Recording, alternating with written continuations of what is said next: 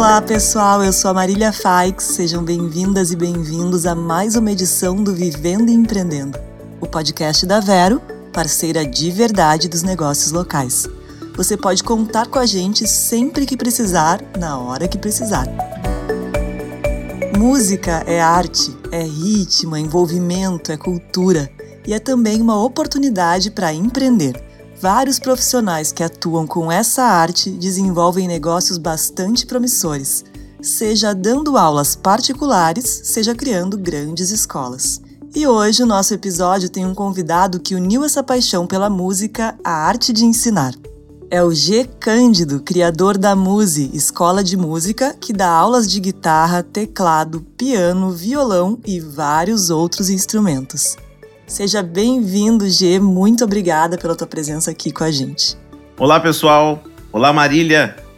Muito obrigado, gratidão por participar, por essa oportunidade de estar aqui compartilhando com vocês um pouco da minha vida. A gente que agradece. Bom, então para começar, me conta um pouco da tua história. Como é que surgiu essa paixão pela música e o que, que te levou a ser professor? Bom, eu venho de uma família musical né? A minha mãe e meus irmãos, eles cantam, tocam instrumentos. Então eu cresci em meio de rodas de samba, festivais de música. E depois uma grande influência do meu pai, né? Que ele foi poeta, músico, compositor e que me mostrou esse lado profissional, né, que a música pode ter. E ele conseguiu lançar alguns livros e CDs autorais, né? Mas a minha paixão pela música surgiu mesmo quando eu ouvi e vi uma guitarra pela primeira vez. E foi num VHS, numa fita do Black Sabbath. E aí eu escutei a guitarra do Tony Iommi. Dali pra frente eu comecei a escutar rock e a música fez todo sentido na minha vida. Mas ainda gosto de samba e gosto de outros estilos musicais também. E eu sou um músico autodidata, né? Eu fui aprendendo os instrumentos ao longo da minha vida. Os instrumentos foram surgindo e eu fui tendo muita curiosidade por eles e eu fui aprendendo autodidata, né? Então, o primeiro instrumento que eu tive contato, assim, foi as percussões e depois o violão, né? O meu irmão tocava numa banda de pagode na década de 90 ali, e eu acompanhava ele nos estúdios, assim. E aí foi lá que eu toquei a bateria pela primeira vez. Eu já tinha observado como é que funcionava, assim, né? tinha visto alguns bateristas tocar. E aí eu pedi, eu digo, ah, posso tocar um pouquinho aqui no intervalo deles? E daí eu sentei ali e já comecei a né, experimentar como é que esse instrumento funcionava. E foi assim com o violão, foi assim com os outros instrumentos também, o contrabaixo. Já em 1999, ali, eu acho que eu tenho essa data como o início da minha carreira artística, assim, que nessa data eu faço a minha primeira apresentação, assim. Eu participava de uma oficina de música proporcionada pela prefeitura de Porto Alegre, ali na comunidade onde eu morava, né, no bairro Vila Nova, na Zona Sul. Então eu participo dessa oficina de música, onde tinha um professor e um grupo de pessoas que levavam seus instrumentos assim para que a gente fizesse uma prática em conjunto e ali pudesse trocar informações sobre música, né? Então ali foi onde eu tive a minha primeira aula de música assim. E no final do ano sempre aconteciam apresentações. Então ali em dezembro de 1999 eu fiz minha primeira apresentação assim, é, lá no Teatro Túlio Piva. E aí foi muito legal, foi muito bacana essa experiência. Guardo até hoje o nervosismo e tudo que rolou, assim, naquele momento. Mas foi muito legal. Foi um nervosismo que até hoje me acompanha, assim, né? Em todas as apresentações que eu faço, mas bem controlado. E é, acho que é esse nervosismo, é esse gostinho, assim, que a música também traz, que fascina, né? E que alimenta essa paixão pela música. Daí é, a minha vida de músico começa, né? Aquela busca por compor algumas é, músicas, é, formar bandas, né? Aperfeiçoar o repertório.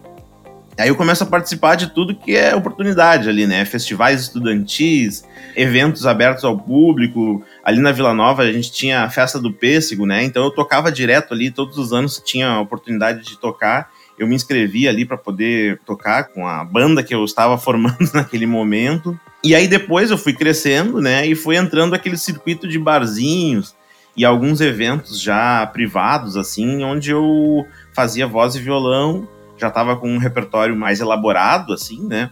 E também uma infraestrutura de equipamentos, assim.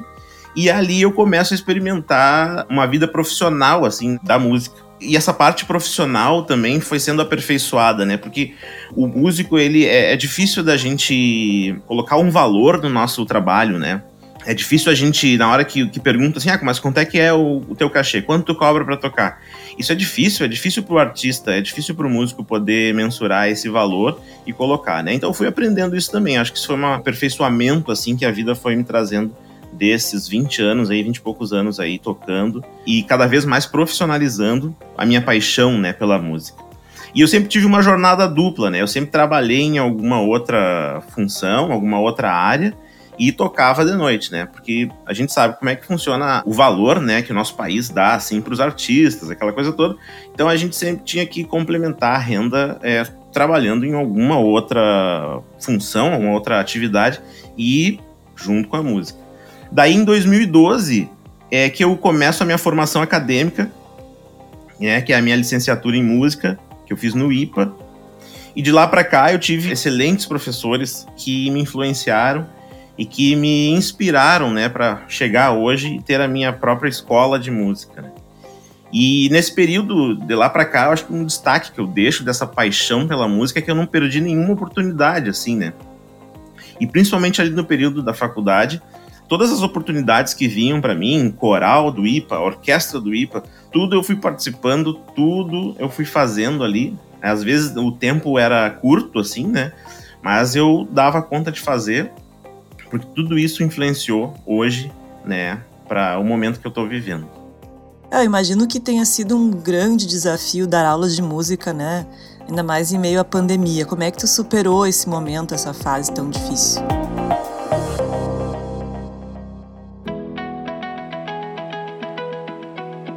Sim, quando iniciou ali a pandemia, eu já trabalhava como professor num colégio da rede privada e eu tinha já alguns alunos particulares, né, complementando essa renda.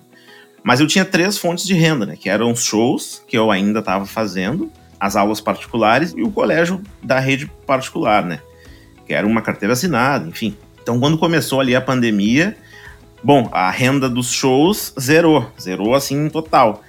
E as aulas particulares também. Isso tudo segurou. Então eu fiquei só com aquela renda que eram, imaginando, três pilares, eu fiquei só com um, que era o da rede privada ali, né? E isso foi bem difícil ali no início, né? Mas daí, ao mesmo tempo que isso foi uma grande dificuldade ali, a gente viu também como uma oportunidade, né? Ao mesmo tempo que os shows zeraram ali, que eu não tive mais nenhum tipo de apresentação, eu comecei a observar que os artistas começaram a fazer as lives e tudo mais, e aí foi uma busca, né? Foi um aperfeiçoamento, assim, que eu tive que buscar de como fazer uma transmissão, como fazer uma live com uma qualidade que eu pudesse mensurar valor, né? E aí eu fui atrás, né? Fui atrás ali de uma placa de áudio, um microfone mais adequado, uma câmera que pudesse captar melhor a minha imagem, né? Do que essas que vêm já no notebook, enfim, né? E eu tive que fazer também um upgrade até na minha internet de casa, né? Porque como eu trabalhava, eu estava muito tempo na rua, a nossa internet de casa era aquela mais simples, assim, para a gente assistir uma TV, enfim. E aí eu tive que fazer um upgrade ali na internet, fibra ótica, vamos lá para poder fazer uma transmissão que não travasse e que tivesse condições de transmitir toda aquela qualidade, né? E aí a coisa começou a se desenvolver, né?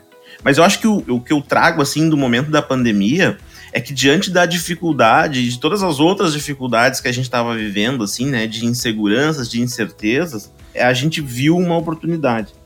E aí, conforme a pandemia foi desenrolando, as pessoas eu acho que começaram a ver que poderia haver uma forma segura de uma aula particular, uma aula presencial. E foi aí que eu fiz um vídeo, né? A gente apostou no marketing, a gente fez um vídeo eu e a minha esposa. Ela, inclusive, participa desse vídeo atuando ali comigo, onde eu mostro uma situação de como eu faria a minha aula na casa das pessoas. Com máscara. Na época eu colocava um propé também, assim, no tênis, né, para proteger também ali, enfim. Higienizava os instrumentos e a gente segue até hoje com essas medidas, né, de máscara, distanciamento, higiene dos instrumentos lá na escola. Então eu fiz um vídeo mostrando isso. E aí o vídeo ele teve até um tom assim engraçado de humor, né? Mas em nenhum momento eu quis escrever um roteiro que fosse engraçado, mas isso ficou, ficou de uma forma assim divertida, né? E as pessoas gostaram disso e começaram a compartilhar. E aí esse vídeo fez bastante sucesso e as indicações começaram, aumentaram, né? Porque hoje e desde o início, o meu trabalho como professor particular, ele sempre ficou. O marketing se deu com a indicação, né? Até as pessoas perguntam, ah, tu tem um cartãozinho? Daí eu digo, bah, não tenho, porque geralmente as pessoas me indicam, então anota o meu número, sabe? Ou me dá o teu número que depois eu te mando lá todas as informações, né? Então até hoje a gente segue com essa forma, né, de trabalho que é a indicação. Bom, então, diante de todas as dificuldades, os desafios ali da pandemia, eu acho que a gente conseguiu ver uma oportunidade e fazer alguma coisa, né? Com o que a gente tinha ali, né? Eu filmei com o meu celular, depois editei num aplicativo de celular, do dentro do celular mesmo, as, as cenas, né? Coloquei ali uma música, coloquei uns dizeres ali e o vídeo estava pronto. Simples, mas bem sincero, assim, bem honesto, que atingiu o público, né?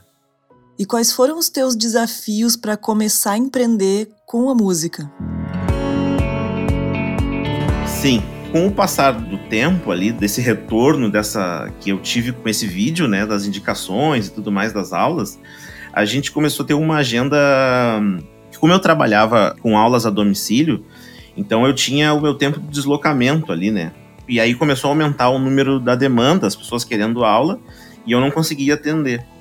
Então a gente começou daí a elaborar um plano, um planejamento, para que a gente tivesse um ponto fixo e que esse ponto fixo daí eu ficaria lá e, as, e os alunos fossem até mim para que a gente. E isso seria a nossa escola, né? Esse foi o nosso primeiro pensamento, assim, né? E aí nós começamos esse planejamento.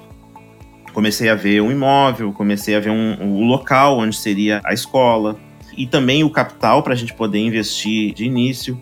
Então eu acho que o grande desafio foram as escolhas que a gente teve que tomar e aí eu falo a gente porque quando a minha esposa me pergunta assim, ah, já pensou em ter uma escola? Eu disse, bah, só se tu vier comigo, só se tu vier trabalhar comigo, porque sozinho eu não vou conseguir. Já disse isso para ela, né? E sim, ela encarou esse desafio comigo e hoje nós somos sócios, né, na Muse. Mas antes, a gente já tinha esse espírito empreendedor, assim, muito vivo, porque durante a pandemia mesmo, a gente tentou ali ter uma doçaria e isso utilizando os dotes é, culinários ali da minha esposa e fazendo brigadeiro gourmet, bolo, enfim. E a gente experimentou, né? Tudo isso assim de divulgação, de fazer um produto, enfim. E, e, antes mesmo, antes da pandemia, a gente já tinha tentado uma produtora de eventos que vendia shows, né? E vendia principalmente os meus shows. Então a gente já vinha tentando algumas coisas, né? Tentando essa vida empreendedora, né? E aí, quando chegou a hora da muse, bom, então agora a gente vai, vamos tentar a nossa escola. E aí foi, né? Na parte do capital ali a gente teve que fazer uma escolha, nós vendemos um dos carros que a gente tinha para ter um valor inicial, assim, um capital inicial para a gente poder dar esse passo. E aí eu, eu fui atrás de, primeiro, de descobrir qual é, seria o local ideal para a gente ter a escola, né? Então eu comecei a fazer uma análise ali dos bairros onde eu trabalhava para ver onde tinha o maior público, assim, né? Que já era nosso cliente. E foi então que o bairro ali no Menino Deus foi escolhido. E eu comecei a pesquisar esses imóveis ali por perto. Foi então que a gente descobriu ali aonde a música está instalada. E a gente iniciou, né? Iniciou fazendo esse primeiro investimento ali. Então a gente pega esse imóvel lá em novembro, tô imaginando, né? Novembro, final do ano um monte de coisa para fazer de final de ano, com uma agenda lotada ali, e a minha esposa ainda no outro trabalho que ela tinha, e a gente com o imóvel ali fechado, organizando as coisas para poder iniciar. Então acho que o primeiro desafio foi esse, assim, né? E depois, e que esse desafio daí vem desde antes de ter a Muse, foi é, é consolidar a marca através dos clientes, né? Com os nossos valores o espírito de família, a presença, né? O amor pela música, o cuidado com o outro e a inovação para ensinar. Acho que isso é uma marca que a gente sempre carrega, são os nossos valores, né? E a gente quer que isso fique bem claro para todos os nossos clientes, assim, né? Então, tu imagina, né? Passar isso para as pessoas todos os dias, a todo o nosso. cada momento, né? Transmitir isso. Acho que esse é o grande desafio, assim, né? Mas isso é feito com tanta naturalidade que isso acaba não sendo assim tão difícil de fazer, né? E esse é o grande segredo, assim, que eu acho daquele marketing que a gente utiliza da indicação, né? Porque as pessoas conseguem perceber isso da nossa parte, ficam tão agradecidos que acabam nos indicando, né? Então, é, eu acho que o desafio foi tornar essa marca, essa presença conhecida e confiável pelos nossos clientes, né? E para quem é profissional de música e deseja dar aulas, por onde deve começar? Quais são as tuas dicas? Bom, a primeira dica que eu digo é assim, ó. Para tudo que tá fazendo. Olha para ti. Tem o amor por isso. Acho que é o amor por isso, tá? É a primeira coisa. Nisso tu vai descobrir a vocação. E aí, depois disso, é procurar a graduação, tá? Tu precisa te especializar precisa estudar, precisa ir atrás. Claro, a criatividade, isso é muito importante. A criatividade no fazer, tá? O marketing. Marketing é muito importante. E a coragem, né, para fazer tudo isso e tomar a primeira decisão, que eu acho que é a mais difícil. A mais difícil é olhar para ti mesmo, fazer uma análise, né? Fazer um levantamento ali, né? Um autoconhecimento. Onde é que eu tô? O que, que eu tô fazendo? Como eu tô fazendo isso? né? Para saber se isso realmente faz sentido, porque as pessoas me dizem assim, bah, tu tem muita sorte, né? Não sei que. Sim, a minha sorte começa às 5 da manhã quando eu me acordo para pesquisar, para fazer um planejamento, para estar tá disposto para os meus alunos e para as 9 horas, às 10 horas da noite, eu estar tá encerrando, né, para iniciar o meu descanso, para no outro dia estar tá ali de novo, né?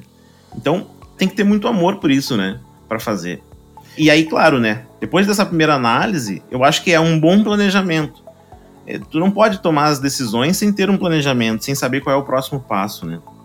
O foco para tu poder ter tomada de decisões, né? Para não tomar uma decisão, é, adiantar alguma decisão. Então precisa ter foco, precisa estar tá focado no, de onde tu quer chegar.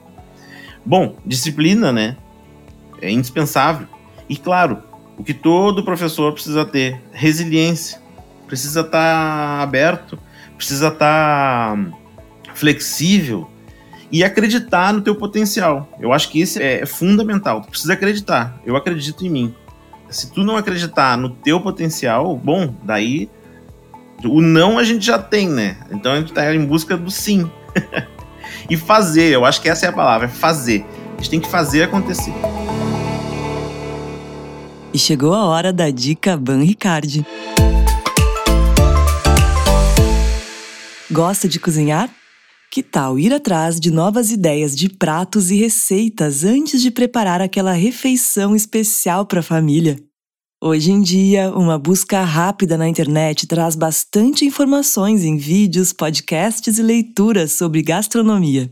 Depois de pesquisar, leve seu Banricard de alimentação para fazer as compras.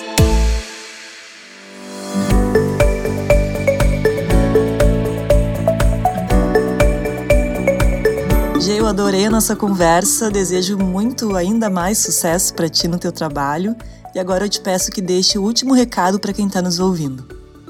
Obrigado, Marília. Eu agradeço a oportunidade, né? Espero que a minha história sirva de inspiração para novas histórias. Eu digo que a gente está recém no começo e a gente tem muitas conquistas pela frente, mas o que importa mesmo é o caminho que a gente está percorrendo, né? com nossos maravilhosos alunos e famílias que confiam e acreditam no nosso trabalho, né? E acreditam no poder transformador da música. E um último recado que eu deixo para todos vocês é o título de um livro do César Souza que marcou a minha vida, que é Você é do tamanho dos seus sonhos. Muito obrigado. Muito obrigada. E hoje o Vivendo e Empreendendo fica por aqui. O podcast que te deixa por dentro de tudo o que rola no mundo dos empreendedores é um oferecimento da Vero, parceira de verdade dos negócios locais. Se você quer mais informações sobre empreendedorismo, siga a Vero nas redes sociais no arroba Seja Vero. Eu sou a Marília Faix e te aguardo no próximo programa. Até lá!